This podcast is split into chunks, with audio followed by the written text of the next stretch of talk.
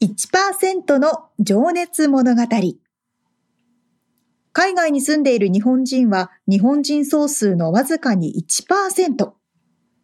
この番組では海外進出や起業を果たしたビジネスオーナーや経営者、また各業界のプロフェッショナルな方々へ対談形式でインタビューをしていきます。日本の未来を背負うグローバルなプロフェッショナルたちの仕事哲学とそこに燃える情熱に迫ります。You ready?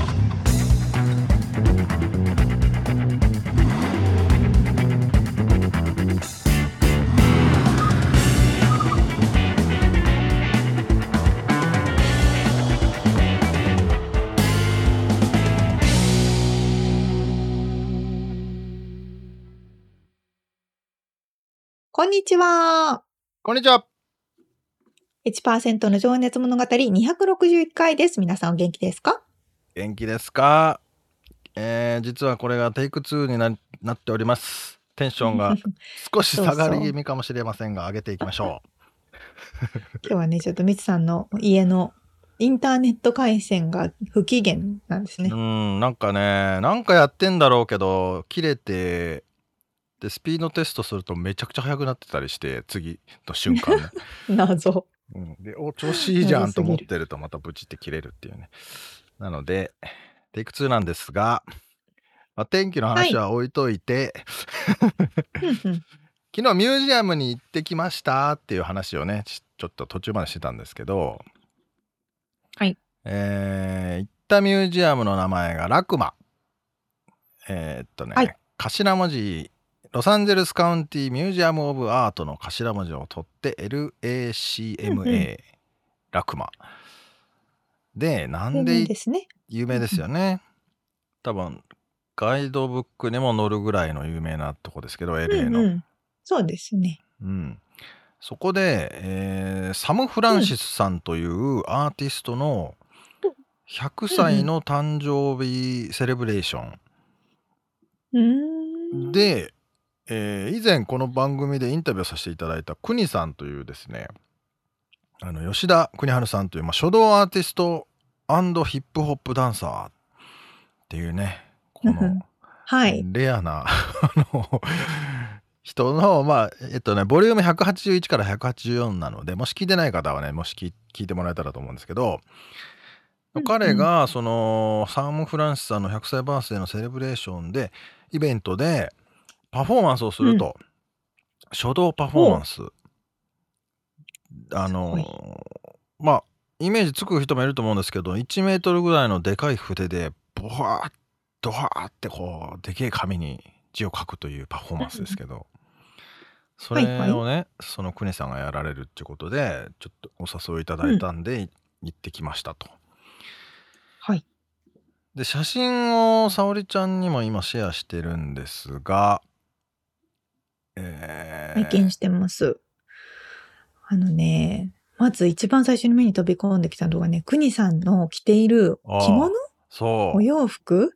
がね、もうすごいカラフルなモダンな着物でめちゃくちゃおしゃれだなっていう。うん、素敵よね。うん、かっこいいよね。かっこいい。そう。で、お着物と、まあなんか首に巻いてる、これは何と言えばいいんでしょうか。これもカラフルなやつをね首に巻いていてかっこいいんですけどスカーフみたいな。スカーフみたいなね。ね。うんうん。写真シェアできたらシェアしておきますけど。で髪がねでかいんですよ。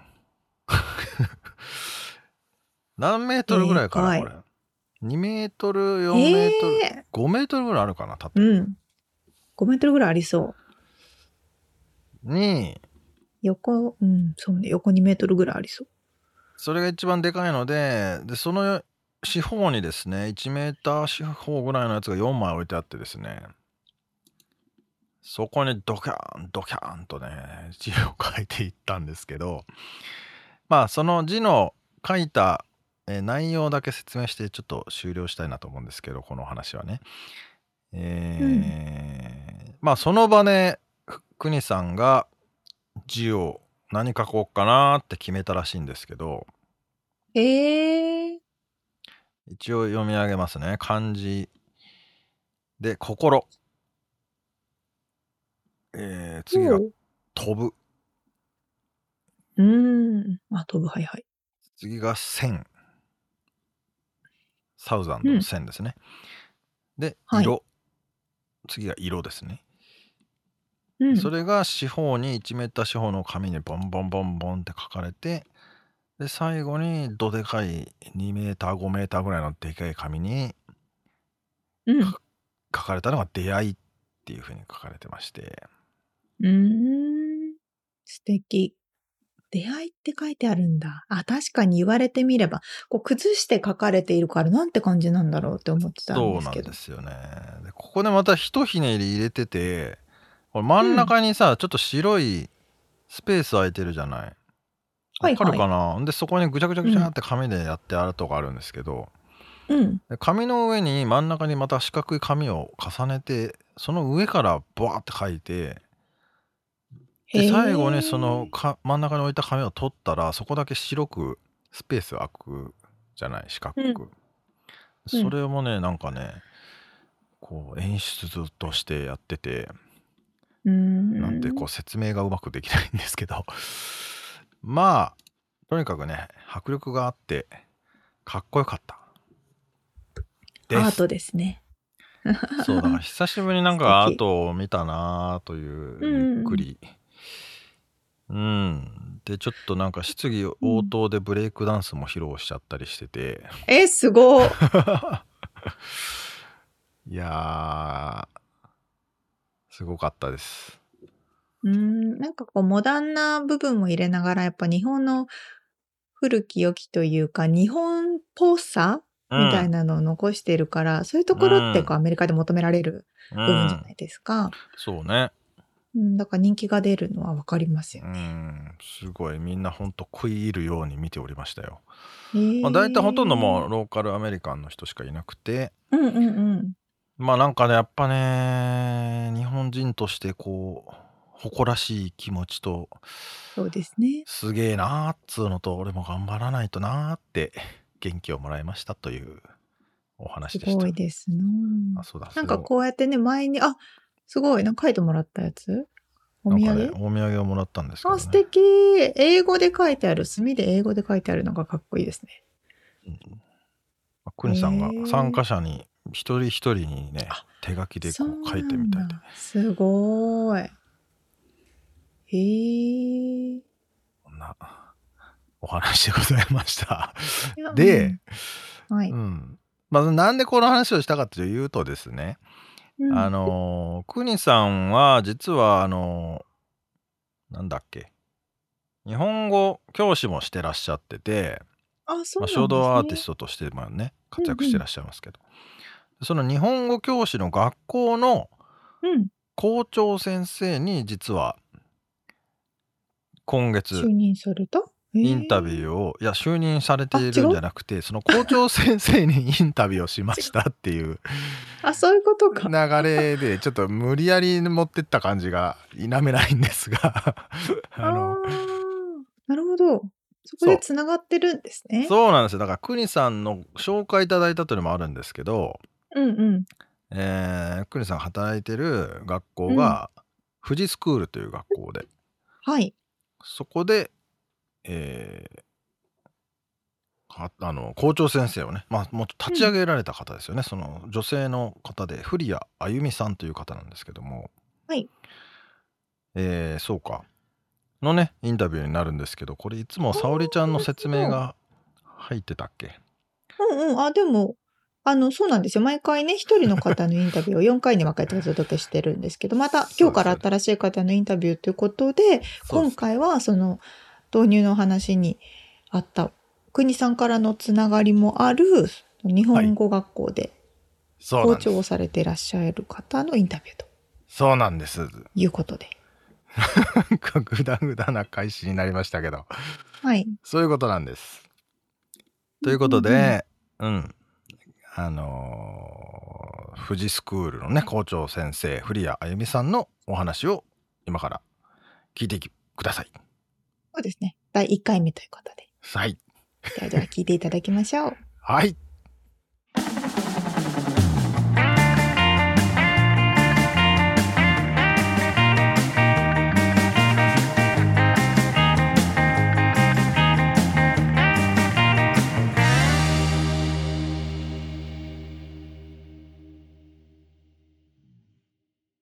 はい、えー、1%の情熱物語。今日は66人目のゲストになります、えーロサンゼルスで日本語学校富士スクールを経営されていらっしゃって、まあ、校長先生ですね。いらっしゃいます古谷あゆみさんにお話を伺います。あゆみさんよろしくお願いします。お願いします。はい、えーロサンゼルスで富士スクールっていうねこういかにもっていう感じの名前 名前なんですが、えーちょっとあのあゆみさんの方からどんなお仕事どんな今仕事、まあ、業務内容とかもちょっと含めてちょっとお話しいただいてもよろしいでしょうか？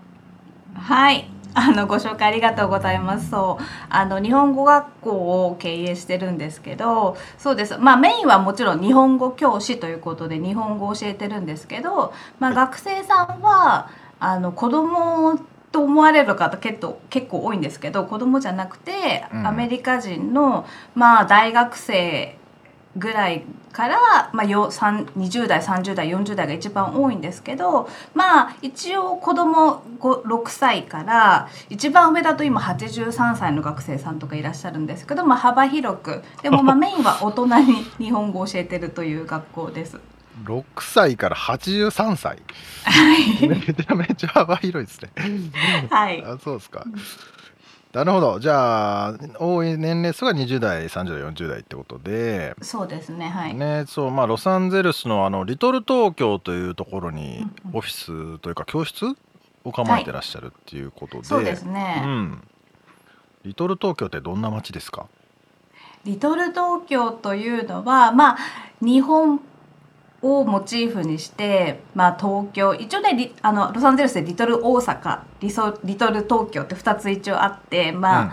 あのリトル東京とソーテルって場所があるんですけど、うんうん。まああの実はもともとは、えっと、コリアタウンっていうところに私オフィスを持ってたんですけど、まあ、お。そこに自分のちょっと昔働いてたところが近かったとかあの自分が行ってた語学学校が近かったって感じでそこに場所を借りたんですけど遊園があったので、うんうん。でも、まあ、学生さんの紹介であの日本語学校だからリトル東京じゃない？いやいやそりゃそこに出したいけどっていうところだったんですけど、うんうん。あのまあやっぱねちょっとあの家賃が高いとかそういうところがあって、まあ、コリアタウンっていう場所韓国人がたくさんいるところが家賃が安かったのでそこで場所を借りたのが1年ぐらいあってでそこから学生の紹介でリトル東京のあのに日米会館っていう JACCC っていう文化会館みたいな場所があるんですけどそこを紹介してもらって、でまあちょっと。あの紹介だからちょっとや安くしてみたいな感じでそこでオフィスを借り始めてっていうところに移ったら、まあ、やっぱりうちの学生って大人が多いんでそのがレッスンの前にちょっとリトル東京でたくさん日本食レストランとか日本に関わるお店がたくさんあるからそこで買い物してそこでレストランでご飯食べてからレッスンに来るとかレッスンの後にそこで遊んで帰るみたいな感じで、うん。ちょっとだけなんか日本に行ったような疑似体験ができるっていうのがあってもちろんそこにすごい引っ越ししたかったのがまあできたっていう感じで今はもうリトル東京でずっと日本語学校やってるしもうこれから動くつもりもないんですけど。うん。なるほどですね、はまあダウンタウンロサンゼルスのダウンタウンの中にリトル東京ってね場所があって、はい、まあこれは本当に何年いつからあるんだろうね。もう戦前から多分あるのかなそうですね。あの、うん。戦前からもともとね私たちのはい。おばあちゃんぐらいの人たちがそこに集まって日本人にあの日系人だったり日本人うんがそこにあの日本のレストランとかを経営してた中で、まあ、本うん。当戦争があった時に、もう全部移動してくれってなって人がいなくなったっていう収容所に連れて行かれてしまったってことですよね。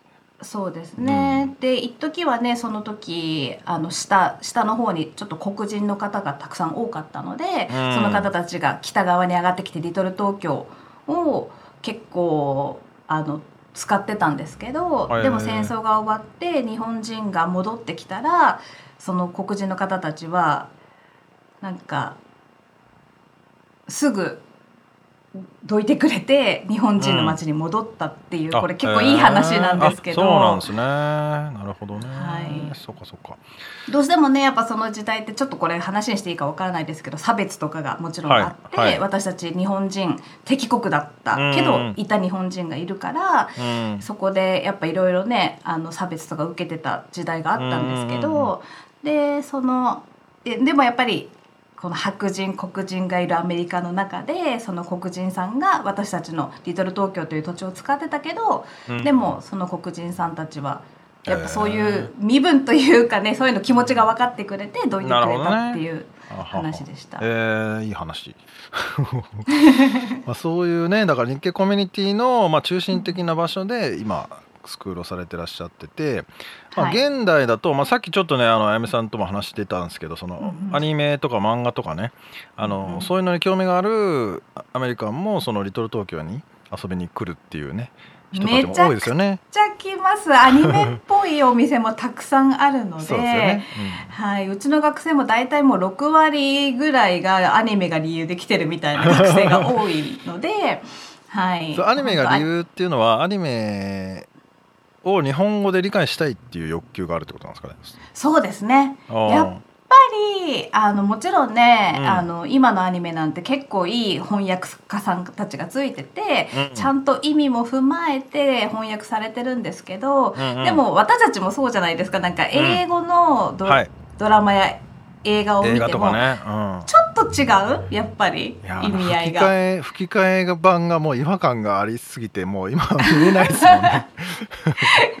そう特にやっぱ声優さんとかもそうなんですけどそのうん声がなんかあのアメリカの映画なのに日本人が言ってるとちょっと声のいなんか違うとかうんそのやっぱその人の声で聞きたいっていうのがあるじゃないですかそねそうですね画像に映ってる。はいはいはいでそこであの本当うちの学生も声優さんとか大好きで。そのリアルな声で聞きたいってのもあって結構日本語勉強してる学生さんが多いです。まあじゃあその学生さんにとってもねそのリトル東京に学校があるっていうのは一石二鳥っつうかね遊びながら学べるし、みたいなね。へーまあなんとあのーねちょっとプロフィールのところにも書いてあると思うんですけどあの通算入学生徒数が2300名約。はい。ということで、えっと、あちなみに学校を開始されたのは2012年でよろしかったですか、そうですね。正式に開校したのは2012年うんからなんですけど、まあ大体ちょうど去年あの10周年を迎えてっていう感じで大体10おめでとう年ぐらいありがとうございます。10そうか、は11年か。はいやってるんですけどまあその中であの入学した学生が2300人になっていて、まああの途中でねもちろん日本に引っ越ししちゃうとか他の州に行くとかっていう理由で辞めたりとかもうこれこんな難しいのできないって辞めちゃう学生もいるんですけど でもいあのやっぱ戻ってくる学生結構多くて。自分の仕事が忙しくなったから休んでただけであー2年経ったら3年経ったらもう長い学生とか8年経ったら戻ってくるとかもあって まあ私はみんな辞めた辞め休んでると思ってるのであー。いいですね、はい。でもそういう関係性というかね。いつでも戻ってはい。おいでよみたいなね、あのやっぱ卒業がないんで大学じゃなないから。なるほどなるほど。はい。そっかそっか。ちなみにそのスクールの形態はもちろんね教室に来るっていうのもあると思うんですけどそのオンラインのクラスっていうのもやっぱりあったりするんですよね。そうですね。あの、うん。特にねコロナになあのパンデミックが始まってからそうなったんですけどもともと昔からちょっとオンラインをやっていて、だけどその時はこの Zoom とかその Google とかあんまりな、うん。あのそんなにオンラインシステムがなかったので、うんうんうん。それこそなんかスカイプとか使ってやってたんですけどあのーまああの大変でしたよね本当。急にこっちあのパンデミックになった時に。あの今でも覚えて3月の半ばぐらいにいきなり発表されてあさってから外出るなみたいな急な変化の時に はいはい。はい私木曜日実はお休みで家でゆっくりしてたら急にその発表あの、はい。ロサンゼルス市長の発表があってはい。明日は一応出てもいいけど明後日から完全に出れないってどういうこと？と思って次の日にあのその日にもう初めてすっぴんで学校行ったんですけど もうそれどころじゃねえみたいな。もううわーって言ってもうなんか学校入れなくなるから全部荷物持って出れる人は出てあの今日出勤じゃない先生に荷物届けてみたいな感じでうわーって6時ぐらいの発表でうちのその日米会館っていうのが10時半には完全に閉まっちゃうのでそあの時間でうわーって荷物出してその夜、まあ、2日寝なかったです。もうずーっとそこからオンライン学校に切り替える準備してなんとなくうちは今 Zoom 使ってるんですけどなんとなく Zoom っていうのは知ってたので。はいはい。それに全員先生切り替えて全学生に明日からこ来れないよ来ないで。でもオンラインこのリンクでやりましょうねみたいな設定してっていう感じで、えー、すごい。さすが。経営者っすね。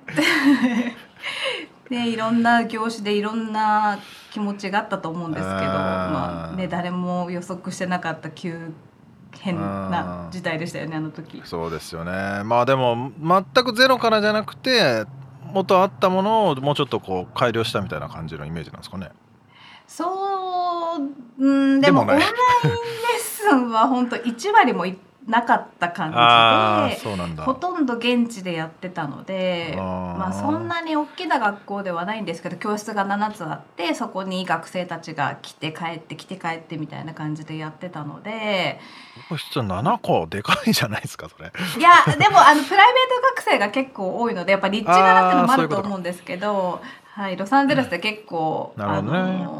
うん。うーん。なのではい。じゃあそんなねピンチも乗り越え。乗りなんとか乗り越えましたね。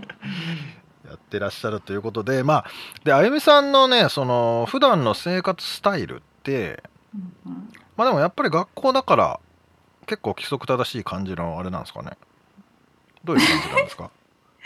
規則正しくもないんですけど、まあ、やっぱりうちの学生さんが大人が多いのでどうしてもこの仕事終わりに来る学生が多いから7時から夜の9時半ってのが一番学生さんが来るってなるとまあ、逆算して私のシフトというかうちの先生のシフトが大体昼の1時半からととかなので規則正しいわけではなく起きるのは結構遅くて寝るのが遅くてっていう感じなるほど。へそっかそっかまあでも、うん、決まった曜日にあでもあれか、うんうん。今あのウェブサイト見させてもらって夏クラスの募集を今ちょうどしてらっしゃるのかな？あしてます。はい。そうですよね。これはじゃあだから夏冬とかであのカリキュラムが分かれててそうですね。こっちの語学学校みたいに春夏秋冬って4学期制になってるのでなるほど。毎3ヶ月ごとこうタームが変わって学生さうんたちもビギナー1が終わったら次のタブでビギナー2に行ってうん。その後ビギナー3に行ってみたいな感じで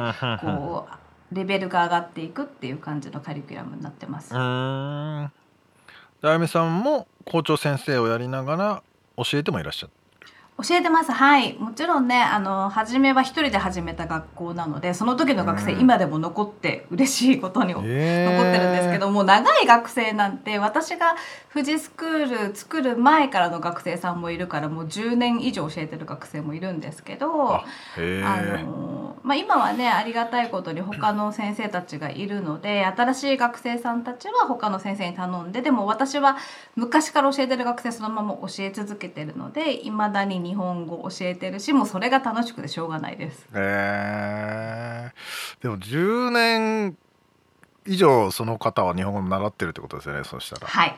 そしたらだいぶ上達したんじゃないですかそれ。でも まああの目的によりますけど例えばその一人あのその大半の学生さんはさっきちょっと話に出た日系人なのでもともと日本のツールがあって日本語を忘れたくないっていう感じなので、あのどんどん伸ばしたいというよりは1週間に1回使わないと忘れちゃうし自分のレベル下がらないようにっていう感じなので、まあ、実は10年教えててもそんなにレベルがすこぶら上がってるわけではあないーそっか学生さんじゃあもいてでもまあ目的がそういう感じ。まあ、1週間に1回あゆみ先生とおしゃべりできる時間が楽しいみたいな感じのあれなんですかね。ありますね。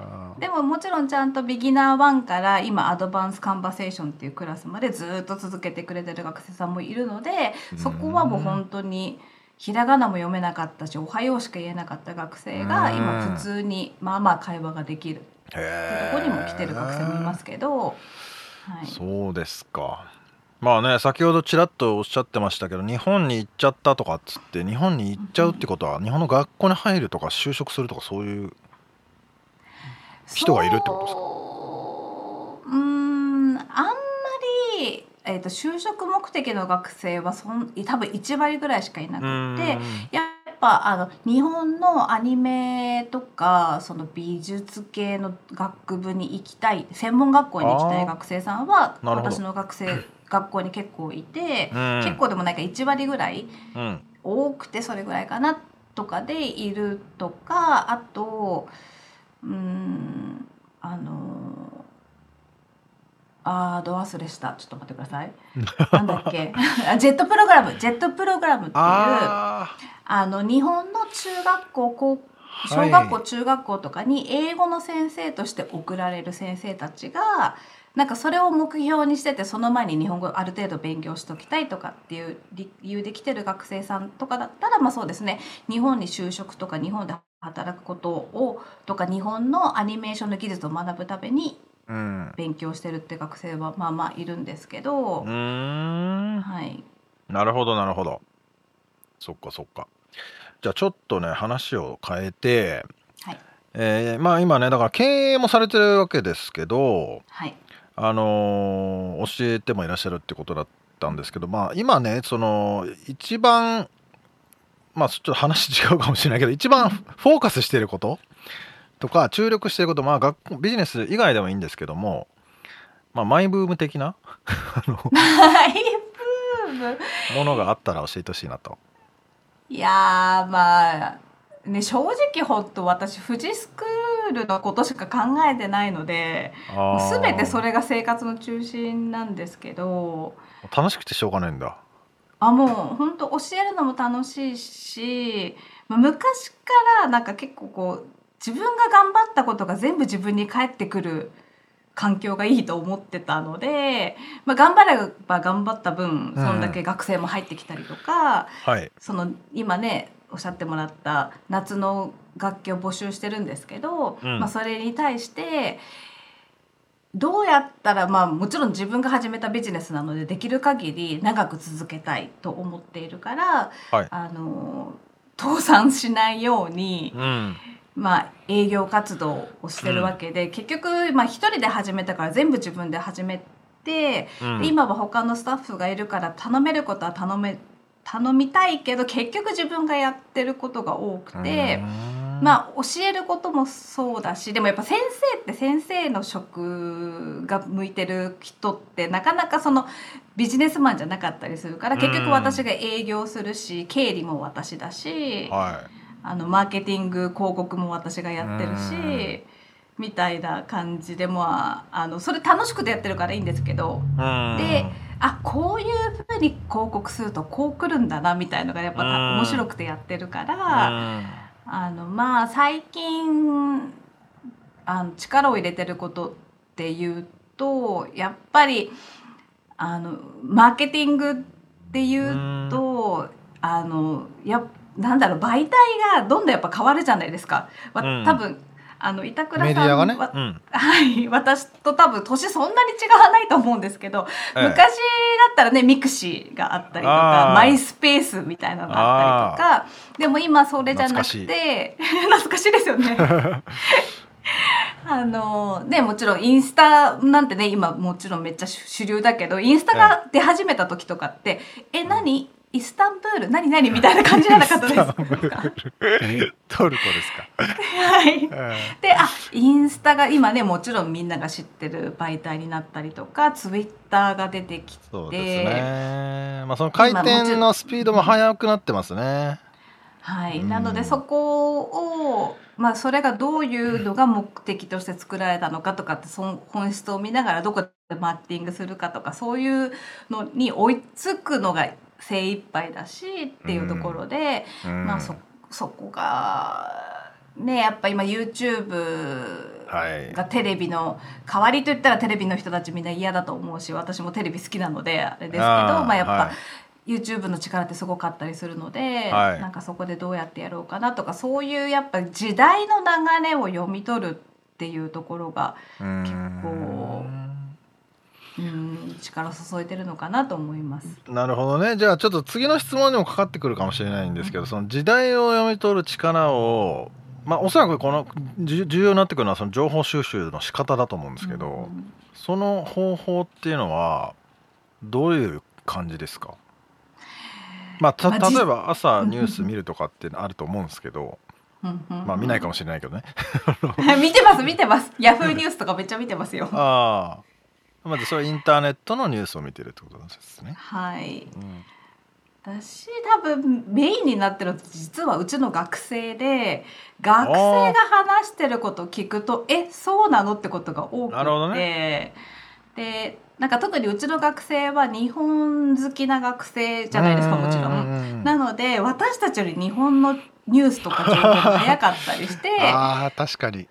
それ聞いて、まあ、もちろんねあの学生アメリカ人が多いのでアメリカの情報とか聞いてあそうなんだそうなんだってもうそこの学生からの情報を聞いてそこであじゃあこれ見てみようかなっていうことが多いし。はい、ああでもそれが一番賢いっていうかね集合値ですもんね。こうたくさんの人がいろんな情報を持ってきてくれるわけですもんね。そうですね。この人はアニメ大好きでこの人は映画大好きでとかね。生なトレンドってことですね。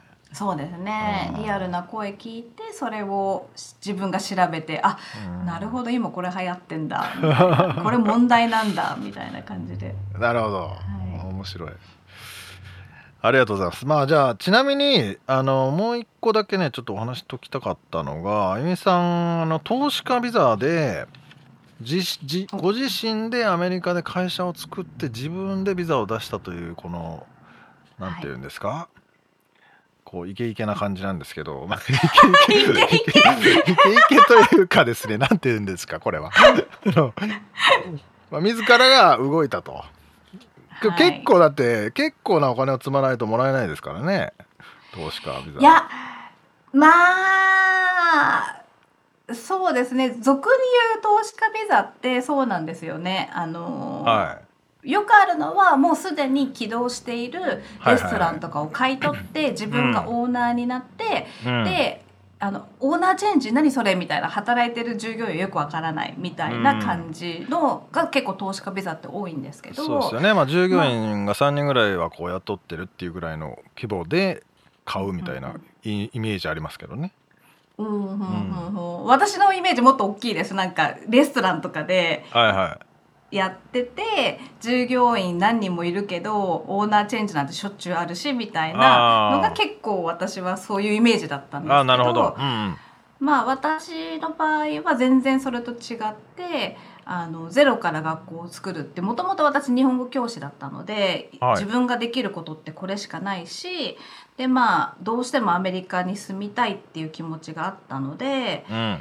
まあ、その前にもアメリカ住んでてその後違う国とかに住んでてとかっていうくだりがあるんですけど、まあ、アメリカに戻りたいという気持ちでじゃあどうやったらアメリカに戻れるかなっていうところで投資家ビザだったらできるかもって言ってくれたアメリカの弁護士さんがいてうん、であの普通の投資家ビザってあの結構本当高いですよね。2 3 0万昔で2 3 0万作ったからねもっとだから、は今4 5 0万取るってだからね4 5 0 0 0万円ぐらいはいるって言われますよね普通は。はいっていうところが、まあ私はまあたまたまその時私が学校作った2012年にビザが取れたんでちゃんと投資したの2011年なんですけどその時アメリカ1ドルが80円ぐらいのすごい円高の時代でなんで普通よりはだいぶ私少ない額だしプラス教育業界っ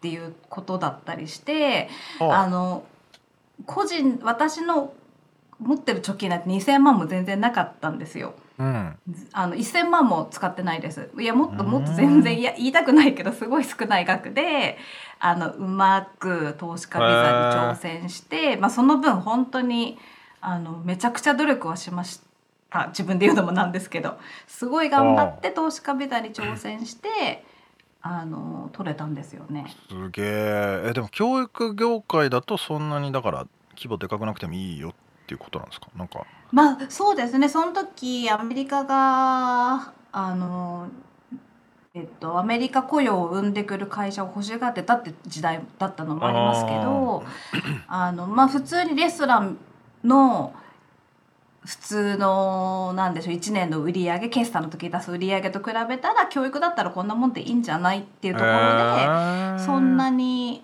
あのそうですか、うん。素晴らしいですね。でもその弁護士さんもなかなかあれだったんですかね。こそうですね。なんなんて言えおばいい世話になりました。う上手にやってくれたっていう感じなんですかね。そうですね。本当、腕があったってことですね。はい。そうですか。まあ今のねドル円価格だったらもうだいぶしんどそうだけどね。そうですね。あの時ラッキーでしたねラッキーね、うん。だまあ運も実力ですけどもラッキーですね。でも。うん。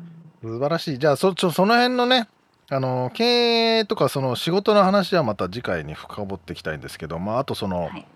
え過去の話をねちょっとそろそろ今から入っていきたいなと思ってるんですけど、はい、どこまで遡りましょう？えっともう生まれたところまで遡りたいんですけど まあちなみにねちょっとあのフェイスブックを見させてもらってお生まれは山梨県甲府市というふうにあ出ていたんですが、はい、はい、すいませんストーキングしましたけど。なんかフレンズリクエスト来てるなと思ったんだ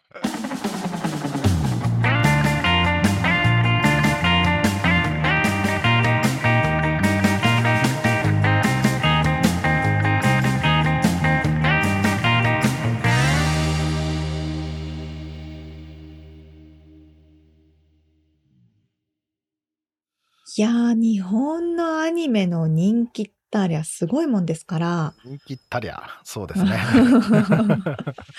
相当ね、これだけ学生数さん？2000人以上？2000もいらっしゃる。今20236月時点でに約2300名ですね。すごいですね。まあでも納得ですね。すごいよねほんうん。といやそれをさ日本にいながらにして立ち上げてるからそれもすげえんだよね。いやまあその辺の話ますた後で出てくるけどうんうんうん。うん。あの投資家ビザのね話とかも出てましたけど。本、当ですよ。自分でビザをうん。取ってって相当大変ですよ。うん。かっこいいよねめちゃくちゃガッツがあるからできるんだと思いますね。ね本当もう覇気しかねえよね声に。ね。でも、かといってなんかそこ強すぎる感じじゃなくて、やっぱり話しやすい、うん。柔らかい学校の先生そうんだね。なっていう感じがするから、うん。バランスがいいですよね。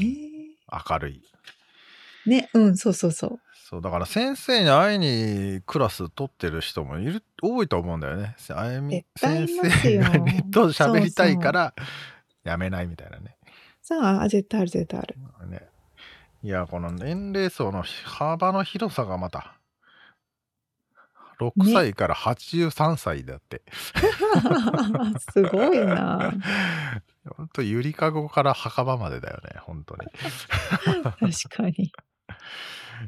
ビビるわ。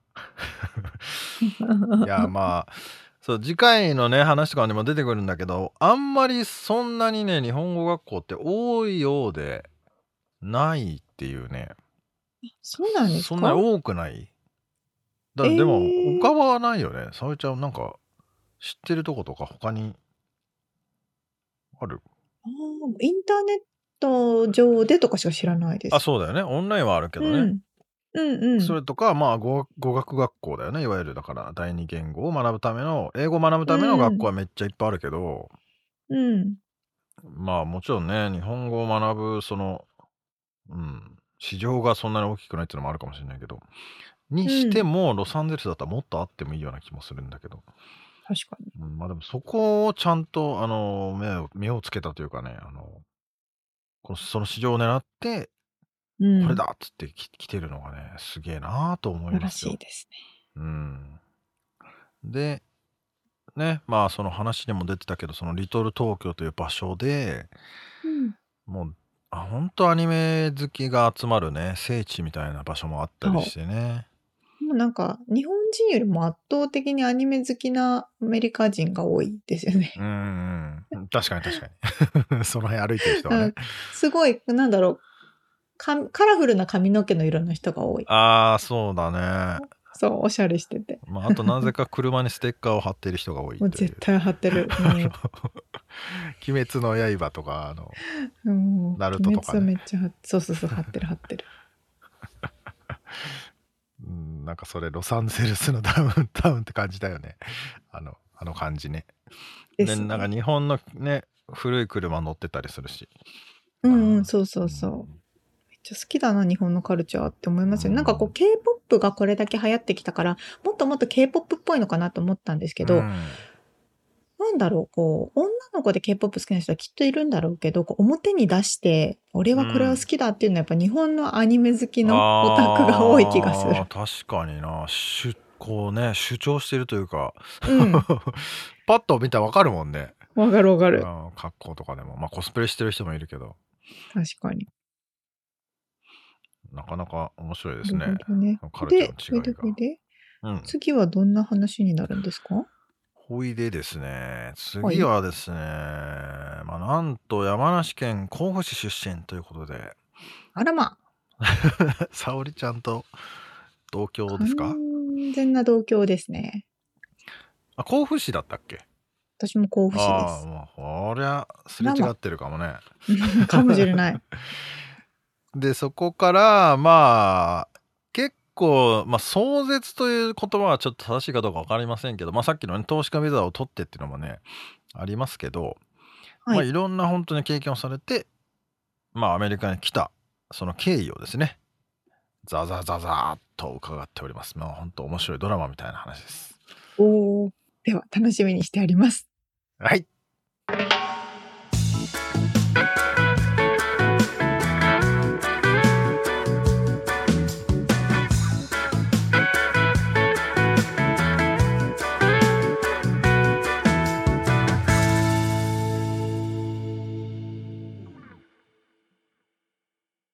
リアルアメリカ情報よっこのコーナーでは最新のビジネス生活情報をアメリカ・ロサンゼルスよりお届けしてまいります。沙織ちゃんが緑が似合ってますね。あ、もうね、我が家は緑がテーマカラーなんですけど、私の洋服も緑でして、そう、今ね、ズームを見ながら話しておりますが、沙織ちゃんのまあ散々話をしてきたさ沙織ちゃんの新居ですね。ええ、ええ。えーキッチンこうも可愛らしいキッチンと、えーリビングルームの壁かなが見えてるんですけど、見事なグリーンでですね色が。ええ私もグリーンの服を着ていると。こコーディネートされているというね。ほぼほぼ緑みたい見せたいですけどよく似合ってますね。な。ありがとうございます。なんかでもそういうカラー沙織ちゃんのカラーってそういう感じだったっけ？そのなんか、うんあ色が何色が合うとかあるじゃん人によって。ありますね。うん、でも、でも青い色になってきますよね。ああなるほどね。買う服がね。うん私は結構緑とか多いかな。あへえみつさん何色多いですか？いやー白黒？確かにそのイメージある黒着てるイメージある。もうなんかあんまり選ぶのがめんどくさくなってきて最近はあな白黒です、ね。はい。いいですね。今日も白黒でやっておりますね。そうですね。後ろ、白、服黒。そう、あそうそう。はい。ちょっとはい、リアルアメリカなんですけど、はいはい。あの、実はもう早いもので、私たちも旦那と私の結婚1周年になってまして、ありゃ本当だね。もうそんな、あら、1年って早いのねって感じなんですけ本ど、当そうそう、まあ、結婚記念で、まあ、旅行でも行くみたいな感じで、おお。あの、ステーケーションをしてきたんですよ。どこに？スえーテーケーションって、まあなんかね、ステイとバケーションを組み合わせたもので、近場でちょっとホテルとかに泊まってホリデーを過ごすみたいな、まあバケーションをするみたいな。なるほどなるほど。感じのステイケーションをしたので、はあ。えー私たちの大好きな、砂漠ですか？はい、砂漠、パームスプリングスに行ってまいりましたと。暑そうだし。あでもいついつそれは？そう、えっ、と、6月の先々週なんですけど、もう最近ロサンゼルスが寒すぎたじゃないですか。そうだね。そう。ずあのーっと寒かったので、もう本当もうプールとか入れる感感じじゃなかったからね。はいはいはい。じゃあちょっとあったかいとこ行こうぜと。そうそうそうそう。うん。で、やっぱ35度ぐらいの気温の中、プール入りたいよね、みたいおおいいね。な感じで、パームスプリングスに行ってきまして、ホテルでもうただただ、2泊3日ぼーっとするっていう。あエアビーとかでプール付きの家とかじゃないんだ。ホテルの、うん。プール付きのホテルなんだ。ホテルで今回は過ごしてたんですけど、うんえっ、と、あの、ステーキンション初めてやったんですけど、なんかね、近くだから、車で2時間ぐらいのところだから、すごい行きやすいけど、ホテル借りることで、こうなんかちょっとバケーション気分を味わえてリフレッシュできると。うんうんうんいいまあね非常にいいなぁと思いましてですね。でね、えっ、と、パームスプリングスによ、よく行ってたんですけど、うんなんかね、すんごいでっかいマリリン・モンローの像ができてたんですよ。できてたっつうかあれ昔からあるで。ほんでさえ、嘘。なくなったんだよね。え、そうなの？えまたじゃあできたんだ。復活したってこと ?2021 年にできたって書いてある。だって俺10年とかも10年前ぐらいとかにマリリン・モンローのパンツを覗いてる写真があるからね俺。持ってるからね。そうん。でえ、あのに、26フィートだから、うん、股の下から覗けるやつでしょ？もうめちゃくちゃでかい、そうそう。あ、え、じゃあ戻ってきたってことなのかな？そうじゃそうじゃと思う そうじゃと思う。そう、そうじゃのか。そうじゃと思うえー、知らなかった。あ、でも落札されとか書いてあるから、あ、じゃあ戻ってきたんですかね。なんかそれどういうことなんやろ？落札？誰かがまだ買ってたってことか他の人がそういうことなのかな？えちょっとマリリン調べてみよう沙織ちゃん喋り続けてくださいうん。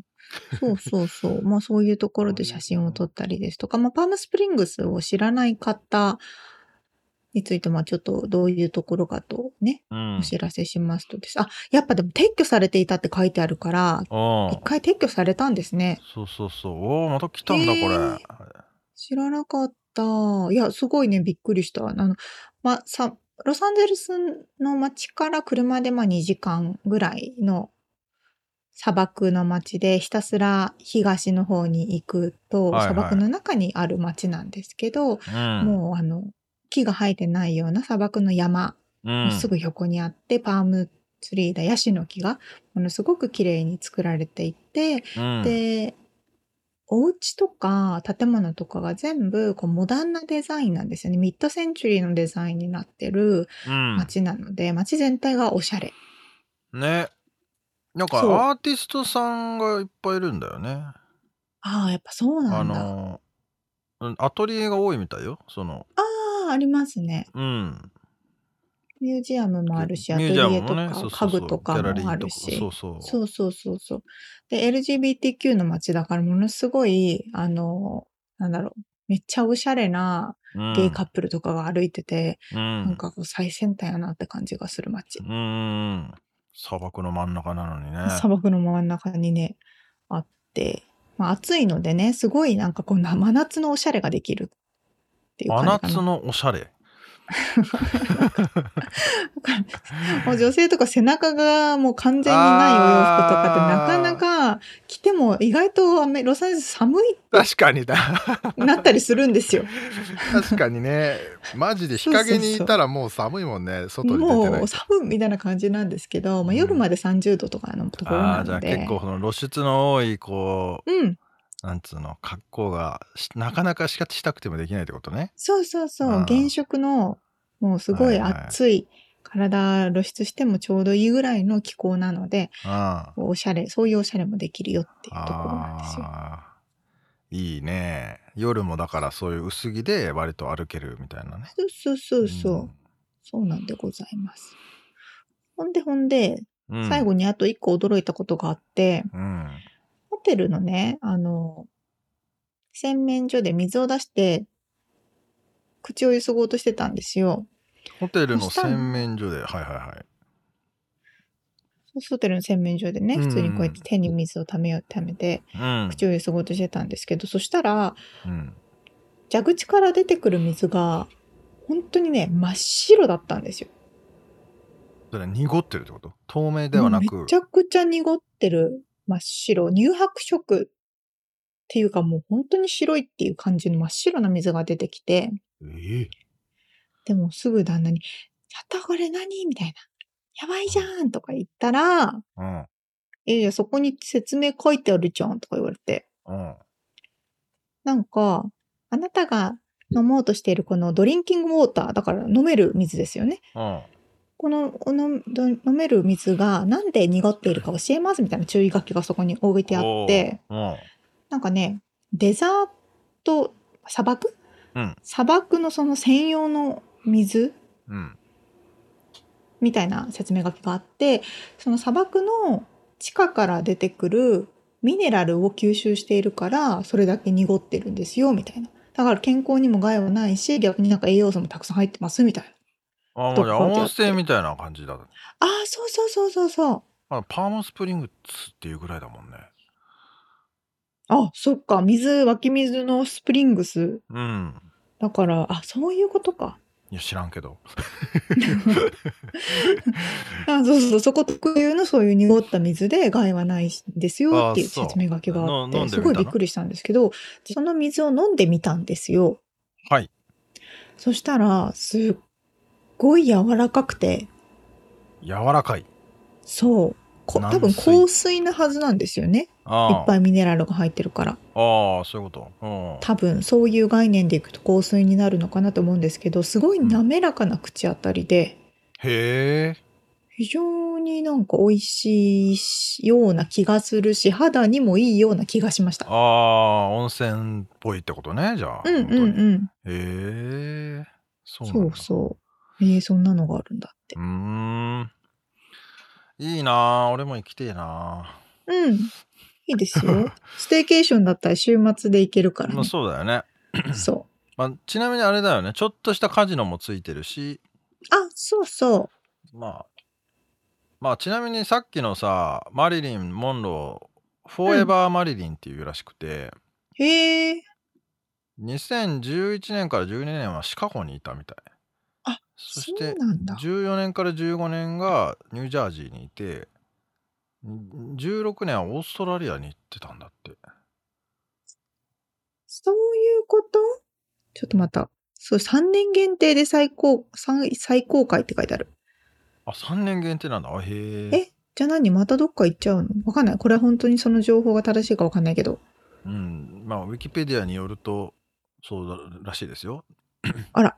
で、12年から14年にパームスプリングにいて、その3年間か。ほんでまた2021年からパームスプリングにいるらしいから、なるほど。じゃあ21、22、23じゃもう行っとかないとまたいなくなっちゃうってことか。え、わかんない。どうだろそうだね、じゃあ。へえ、面白いね。う。むしろ。じゃあタイミング良かかったってことね。よかったですね。うん。なので、あの、ぜひね、ロサンゼルスに遊びに来る方、なかなかこうツアーとかでパームスプリングス行かないんですけど、うーん。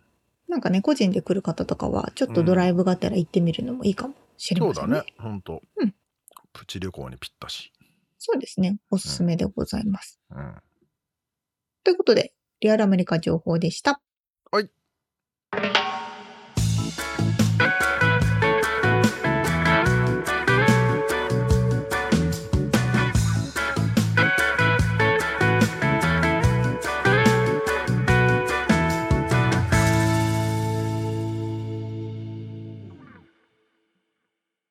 締めのコーナーです。質問。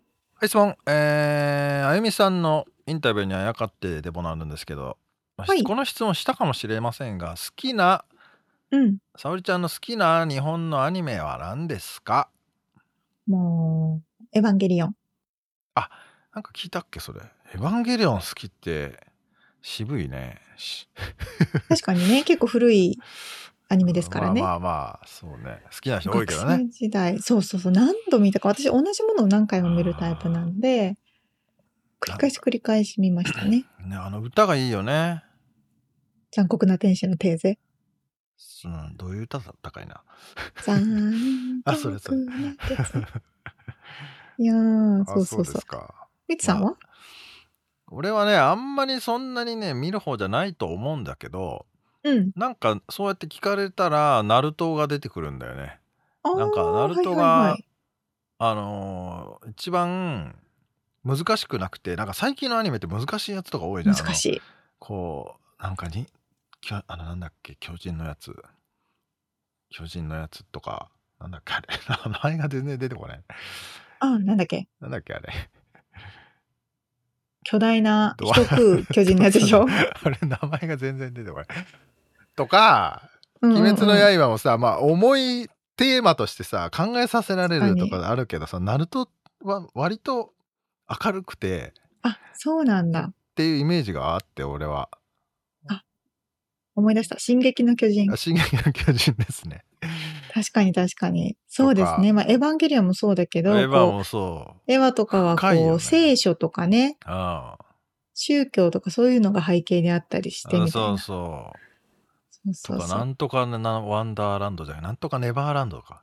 ああ、なんだったっけあれ？約束のネバーあランあーあれも面白いんだけどさもうちょっと怖くなってくるっていうかさド。なんか。ああ、あるらしい。軽く見れないんだよね。軽く見れないんだよね。それがナルトはね本当お気軽な感じがいいなあ、そうなんだ。だ。めっちゃいいじゃないですか。だからメそうメキシコ系の人も好きな人多いんだよね。メキシコで流れてるからね、ナルトね。めいっ子ちゃんとかね、好きだと思う。うん。そうそうそうだからで今週末ちなみにアニメエキスポがあるんですよねロサンゼルスでそうなんだ。今週末なんですね。7月1日から4日までええー、なるほど。ちょっと俺今年は行く予定が入ってていいじゃないですか。うんまああのアテンドでお連れするという、うん、うん。おだ仕事で。けどまあ一日参加するんだけどうんうん。なのでちょっとコスプレを見るのがねちょっと楽しみですよナルトのコスプレをしてる人たちもいっぱいいるだろうなと思ってぜひ、してってくださいね、みつさん。俺はそうだね していかないと浮きそうだもんね逆に逆に。ということで、えーはい今回お届けしましたインタビューの内容とリアルアメリカ情報のインフォメーションはブログに掲載しております。podcast.086.com、podcast.086.com、または1%の情熱物語で検索してみてください。はい。番組がちょっとでも面白いと思っていただけたらぜひフォローをお願いします。えーお便りレビューもお待ちしてます。そして番組サポーターパトロンさんからのご支援も引き続きお願いします。はい。詳細はウェブサイトを見てね。今週も聞いてくださってありがとうございました。ありがとうございます。また来週お会いしましょう。じゃあね。